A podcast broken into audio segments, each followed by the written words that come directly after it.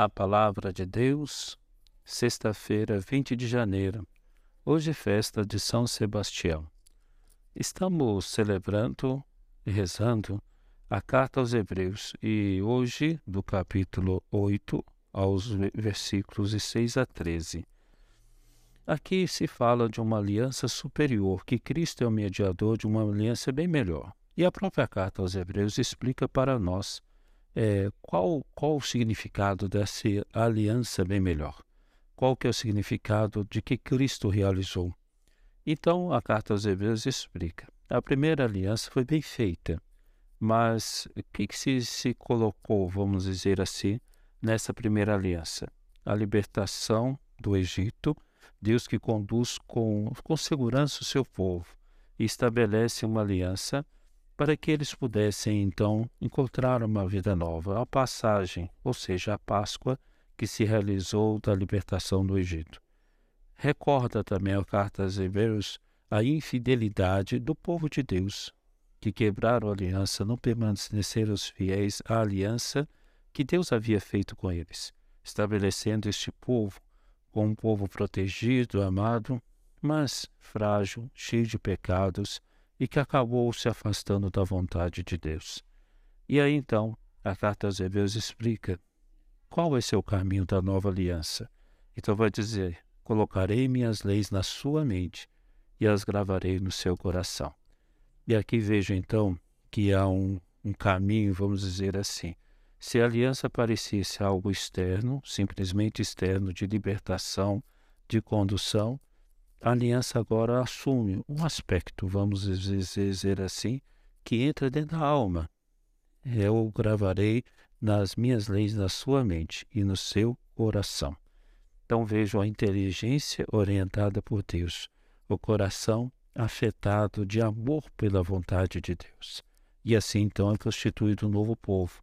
Não é simplesmente o um aglomerado de pessoas, mas cada um amado de forma singular, de uma forma escolhida por Deus. Então vejam, esse é o grande significado, vamos dizer assim, desta nova aliança. Uma aliança feita no coração de cada um de nós, no, na mente de cada um de nós, orientando tudo que somos.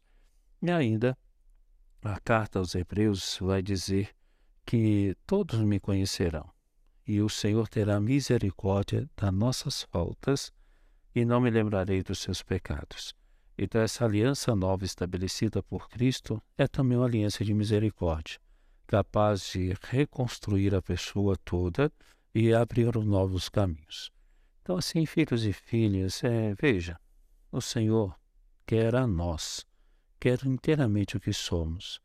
Quando entramos na memória de alguém, quando alguém pensa em nós, quando alguém tem, nos tem dentro do coração, isso significa amor, estamos amados.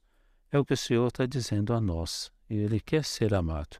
E aquilo que a carta aos Hebreus diz, né? Não, você não vai precisar dizer mais ao seu próximo, nem ao seu irmão, dizendo: Conhece o Senhor. Não vamos precisar mais dizer isto, porque todos conhecerão. Então, também, a gente tem que entender que a nossa fé se constitui nesse assentimento da inteligência e nesse afeto que invade o nosso coração e a gente conhece e ama o Senhor. Essa é a graça, então, que entendemos desta nova aliança. Conhecer o Senhor, uma aliança de misericórdia que Cristo institui pela sua vida e transforma o que somos. A verdade e o amor se encontrarão, diz para nós o Salmo 84 de hoje. A verdade e o amor se encontrarão, a justiça e a paz se abraçarão. Todas as coisas entrarão em nosso coração e seremos perfeitamente unidos pelo Senhor. O Evangelho, Marcos 3, 13 a 19. Cristo aqui então chama os seus apóstolos. E como é que o Senhor chama os apóstolos? Depois da oração. Jesus subiu ao monte e chamou o que eles quis.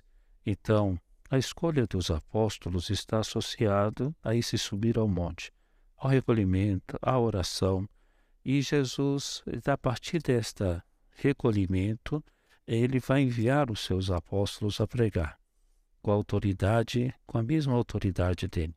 Então vejam como é que Cristo tenha essa atitude de colocar-se diante do Pai. Que as nossas escolhas, o que devemos fazer a cada dia, possa brotar do nosso coração. Então, Jesus somos doze. E aí ouvimos o nome, Simão, aqui tem o nome de Pedro, é, Tiago e João, que são irmãos entre si, é, Simão, é, aos quais deu o nome de Boanerges, filhos do trovão. É interessante isso, como que Jesus já vai colocando, né? Vamos dizendo assim, até apelidos, né? Para distinguindo uma, essa, esse carinho de Jesus, né? Então Jesus percebe a identidade profunda de, dos seus seguidores e até coloca apelidos, né? Como fazemos com as pessoas que estão ao nosso lado, sobretudo aqueles, é, cari, aqueles apelidos carinhosos, né? Para denotar como que a gente ama aquela pessoa, né? Então, Jesus chama Tiago e João, filhos de José Beteu. Aliás, é bom recordar que esse irmão era irmão de André, então tem também Tiago Menor, que era primo de Jesus. Tanta gente ligada assim, familiares, né? Então Jesus é como se constituísse não apóstolos qualquer, né? também pessoas de famílias entre si. Outros tantos, né, que a gente vai ouvindo Felipe, Bartolomeu, Mateus, Tomé, é, Tadeu, Simão Cananeu, está aí todos os seus discípulos e aparece Judas Iscariotes, aquele que traiu Jesus. Recordem-se que no início o próprio Jesus, o Evangelho nos informa que Jesus deu a eles o poder de expulsar demônios de pregar. Judas Iscariotes, com certeza, falou muito de Jesus. Judas Iscariotes, com certeza, expulsou demônios. Judas Iscariotes teve intimidade com Jesus, ele mesmo, Deus.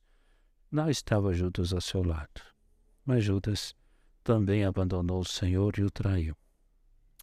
Isso deve doer dentro de nosso coração, em pensar que o Senhor nos chama, Ele nos dá poderes, Ele permite que estejamos muito íntimos dele, mas Muitas vezes podemos ser como Judas, cair em traições, vergonhosamente, de esquecermos a nossa intimidade com o Senhor e o trairmos. Senhor, livrai-nos de todos os males.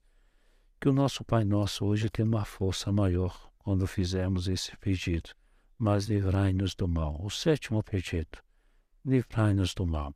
Senhor, me ajuda a ser inteiramente fiel ao Senhor. Me ajuda. Caso se o Senhor não me ajudar, quem sou eu? Que a fidelidade venha da humildade e que assim a gente possa ser verdadeiramente humilde, pedindo ao Senhor essa fidelidade ao seu amor. Vivamos então esse dia de São Sebastião. Muitas pessoas se alegram com essa festa, pedem é, a proteção de suas colheitas, a proteção nesse tempo de todos os males espirituais e corporais. Que São Sebastião, que é Marte, nos ensine também a doarmos a vida inteiramente como ele fez nas mãos de Deus. A nossa bênção.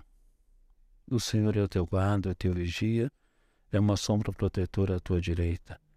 Não vai ferir-te o sol durante o dia, nem a lua através de toda a noite. O Senhor te guardará de todo o mal, ele mesmo vai cuidar da tua vida. Deus te guarda na partida e na chegada. Ele te guarda desde agora e para sempre. O Senhor vos abençoe em nome do Pai, do Filho e do Espírito Santo. Amém. Fiquem com Deus e a Mãe dele.